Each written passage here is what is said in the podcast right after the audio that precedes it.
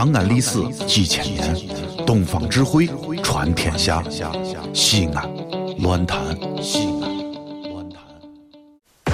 三国是一个沧海横流、风云变幻的时代。沧海横流啊！哎，别别闹，别闹，你别闹！不知多少盖世英雄在那里大显身手。你你你你打到我了！叱咤风云，正所谓江山如画，一时多少豪杰。豪杰！神田小课堂，二零一四年重磅出击，《三国演义》，敬请期待！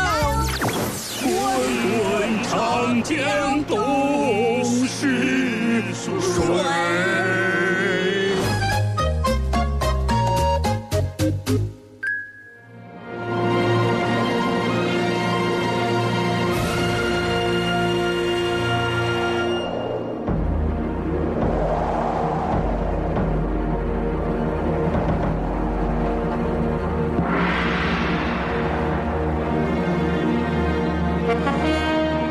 来到神篇小课堂。今天我们来说一说《三国演义》第四回，刘备的艰难创业路终于迈开了一小步。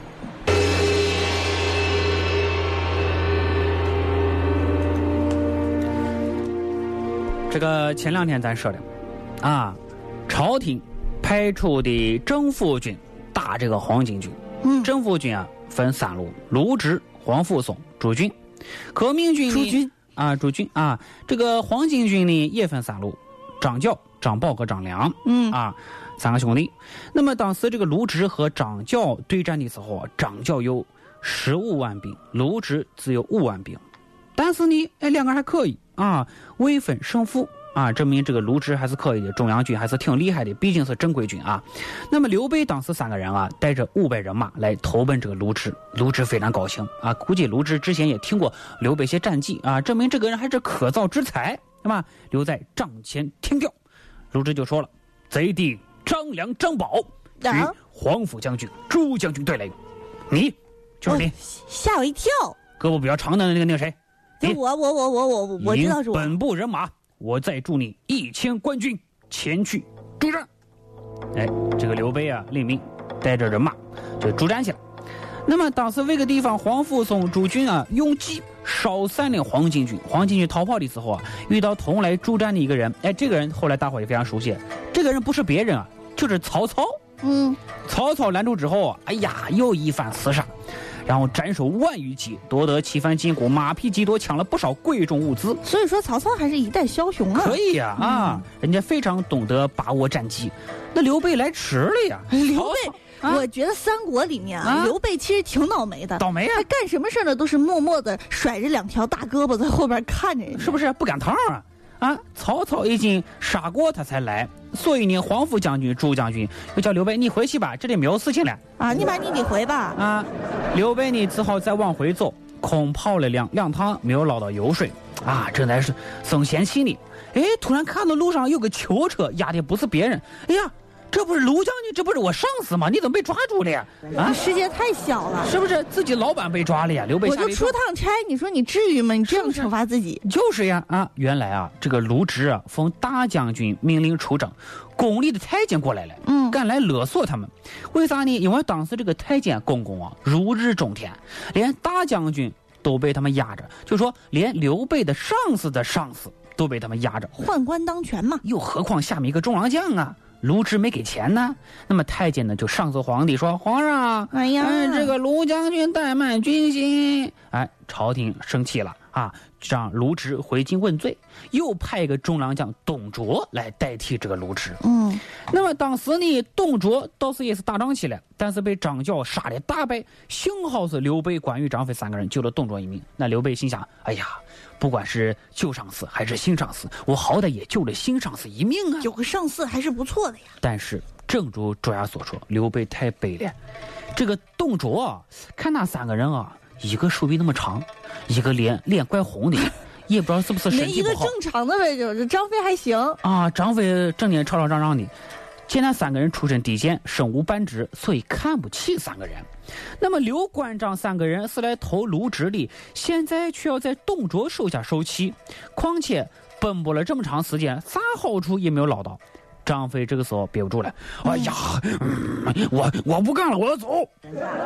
哎，张飞要走啊，就意味着他的手下的三百人马也要被抽走。刘备、关羽总共是五百人马，走了三百，不就剩下两百了吗？这走不得呀！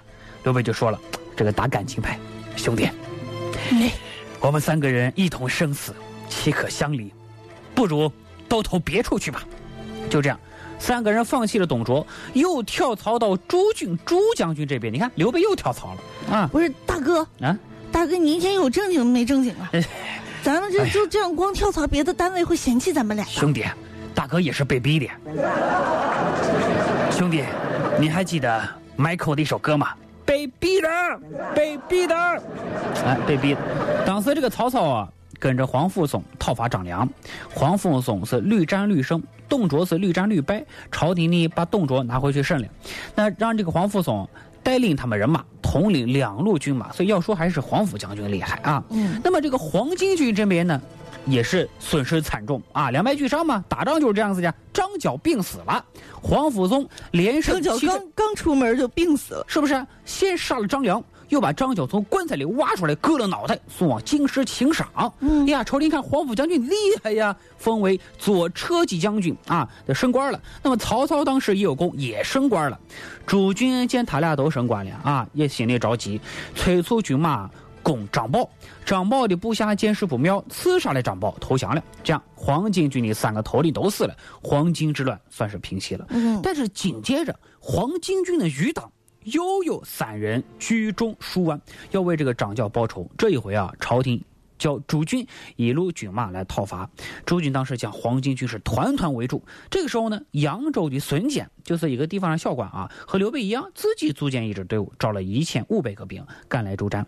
于是呢，刘备、朱军、孙坚三方合伙夹攻，大胜黄巾余党。就啊这么打打赢了，这肯定打赢了，稳中捉鳖。真的呀，朝廷是论功行赏，嗯啊，那么高兴。啊都升官，刘备几经周折呀，哎呀，大哥，你终于谋了个中山府安喜县尉啊，我太累了，我对不对？这个县尉一职啊，咱客观来说啊，大概是刘备、关羽、张飞三个人合伙共有的，只不过是以刘备的名字注册的，所以这三个人吃饭一块吃，睡觉一块睡啊，发了工资三个人一块发啊，三个人关系好吗？那关系好呀。总之，杀贼立功的人基本上待遇都比较好。但是，刘备要不咋说刘备背你？好景不长啊！皇帝要把临时下放的权力收回去，于是呢，这个太监们又开始代表皇帝行使皇权，勒索这些有军功的官员，一边勒索一边裁员。为什么呢？勒索是为了私利，裁员是例行公事。所以大伙辛苦了一场，怎么着？胜的胜利的果实又流到了太监公公的手里。